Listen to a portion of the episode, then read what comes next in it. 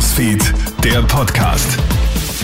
Hey, ich bin's, Driss Schmidt. Danke fürs Einschalten und herzlich willkommen zum Kronehit Newsfeed Podcast. Schuldspruch für Sebastian Kurz. Beim gestrigen Prozess wegen Falschaussage hat der Richter den Ex-Kanzler zu acht Monaten bedingter Freiheitsstrafe verurteilt.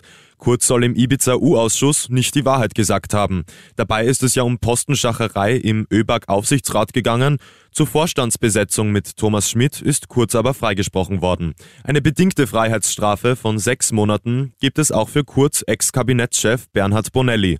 Für die ÖVP ist das Ganze ein schwerer Schlag. Politikexperte Thomas Hofer zu Puls 4. Politisch ist es klar, ähm, dass das jetzt natürlich Wasser auf die Mühlen ist, der vielen äh, Kurzkritiker und jetzt hat natürlich aus Sicht der anderen Parteien äh, dieses Narrativ, nicht die ÖVP, die Korrupte, die sozusagen in dem Fall jetzt falsche Zeugenaussage, ähm, die da zu lang an der Macht ist, das äh, bekommt dadurch natürlich schon Schwung und darauf kann man sich schon draufsetzen, wenn man eben politischer Mitbewerber der ÖVP ist. Es sind erschreckende Zahlen. Binnen eines Tages sind gestern in Wien fünf Frauen tot aufgefunden worden. Die Polizei stößt in der Früh auf eine getötete 51-jährige und ihre 13 Jahre alte Tochter. Am späten Abend dann der Leichenfund von drei erstochenen jungen Frauen in einem Rotlichtlokal. Zum letzteren Fall konnten die Beamten bereits einen dringenden Tatverdächtigen fassen. Die Ermittlungen zu beiden Fällen laufen auf Hochtouren. Mehr Infos dazu habe ich dir auf KroneHit.at gestellt.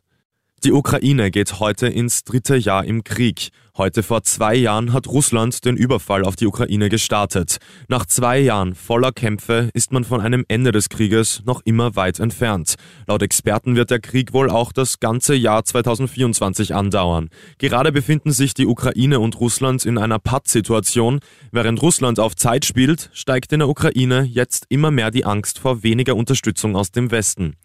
Und der für heute angesetzte Super-G der Damen in Val di Fassa ist abgesagt. Grund sind zu große Mengen an Neuschnee, die ein Rennen aktuellen Angaben zufolge unmöglich machen sollen. Der für morgen angesetzte zweite Super-G soll aber wie geplant um 11 Uhr starten. Das war's von mir mit dem Kronehit Newsfeed Podcast. Ich wünsche dir noch ein schönes Wochenende. Kronehit Newsfeed, der Podcast.